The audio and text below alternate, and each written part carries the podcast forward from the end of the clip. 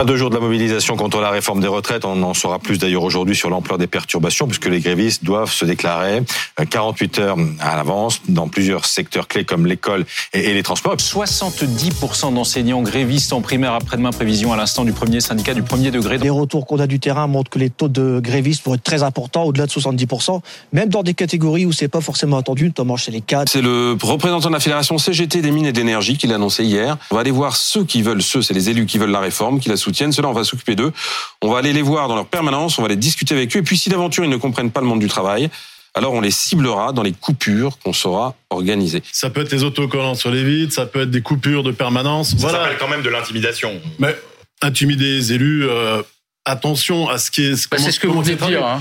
Mais comment nous doit le traduire aujourd'hui On nous insulte de terroristes, d'extrémistes. L'idée, c'est d'éviter justement cette parole malheureuse qui pourrait être utilisée euh, par les cortèges, reprendre des, euh, des propos. Euh, euh, on va dire compliqué de, de, de, émanant de ministres. Alors il y en a quand même eu quelques-uns, on peut les relever. Hein. Olivier Véran, Conseil des ministres de la semaine dernière, on ne se projette pas dans l'idée d'une mobilisation euh, massive à éviter. Une note du renseignement territorial évoque jusqu'à 750 000 personnes dans la rue, dont 50 000 à, 80 000 à Paris. Dans la capitale, d'ailleurs, les autorités redoutent des centaines d'éléments radicaux. Vous pensez qu'il pourrait y avoir un million de personnes euh, dans la rue euh, jeudi? Écoutez, moi je l'espère. On a, moi j'ai des chiffres, par exemple à la SNCF aujourd'hui où on parle de niveau de mobilisation équivalent à ceux de 2019 qui était déjà énorme. Derrière les chiffres, ce sont des cas personnels, ce sont ces personnes auxquelles nous portons attention et dont nous voulons améliorer la vie professionnelle et la retraite. Je vous remercie. Madame la Première ministre, personne n'est dupe de vos éléments de langage. Tout le monde connaît l'impact que ça aura sur le vie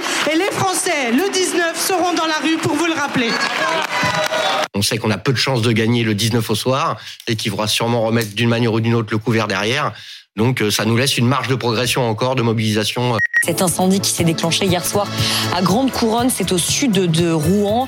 Pas de victimes à déplorer, les employés ont été évacués. La protection des populations a été une de nos premières préoccupations dès le départ. Tous les relevés euh, de toxicité que nous avons faits se sont relevés nuls. Alors est-ce que ça va suffire à rassurer une population qui a été bien sûr traumatisée par euh, l'incendie il y a trois ans du site de Lubrizol avec près de 10 000 tonnes de produits chimiques qui étaient partis en fumée? Pas sûr. L'actualité de cette euh, fin de matinée est marquée, on l'a appris il y a quelques instants, par l'ouverture d'une enquête contre Noël Legrette.